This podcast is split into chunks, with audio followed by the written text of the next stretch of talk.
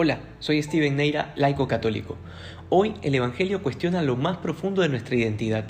¿Para qué estamos en este mundo? El Señor nos dice que somos la sal de la tierra. ¿Y para qué sirve la sal? Para darle sabor a la comida. Sin embargo, si la sal se vuelve insípida, es decir, sin sabor, dice el Señor que ya no vale para nada, sino que se tira a la calle para que la pise la gente. Nosotros hemos sido pensados por Dios de manera personal y hemos sido destinados a la santidad. Y a cada uno de nosotros Dios nos ha pensado para que esa santidad la vivamos de una forma particular. Algunos en el matrimonio, otros en la vida consagrado sacerdotal, como misioneros, como laicos comprometidos, en fin, a cada uno de nosotros nos ha dado una misión. Pero ¿qué sucede cuando nos acomodamos a este mundo? ¿Qué sucede cuando nos volvemos superficiales e incapaces para escuchar la voz de Dios en nuestro interior?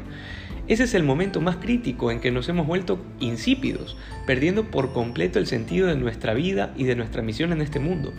En vez de ser luz del mundo, nos convertimos en parte de las tinieblas. Hoy más que nunca la gente vive entorpecida, con emociones pasajeras que duran tan poco, pero tan poco, eh, creyendo que la felicidad está en el título universitario o en el nuevo ascenso en el trabajo o en la fiesta de fin de semana. Todas estas cosas que, que he nombrado no tienen nada de malo. El problema es cuando se convierten en la razón de nuestra felicidad.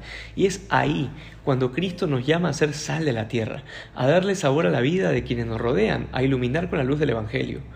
Luego, cabe recalcar que Jesús eh, da esta parábola de la sal de la tierra y de la luz del mundo después de que en el capítulo 5 de San Mateo ya nos ha hablado de las bienaventuranzas, porque es imposible ser sal y luz si no es viviendo las exigencias de la vida cristiana. Y esas exigencias se traducen en obras. Por eso el Señor nos habla eh, no solo de una idea abstracta de la sal y de la luz, sino que por si alguien no entendió, termina el Evangelio de hoy diciendo que brille la luz de ustedes ante los hombres para que viendo las buenas obras, las buenas obras que ustedes hacen, den gloria a su Padre que está en los cielos. Es decir, ¿cómo la gente podrá contemplar a Dios en medio del mundo? A través de nuestras buenas obras, porque podremos hablar muy bonito, pero si esas palabras no están acompañadas de la coherencia de vida, nos convertimos en meros charlatanes, y créanme, de esos ya hay bastantes en este mundo.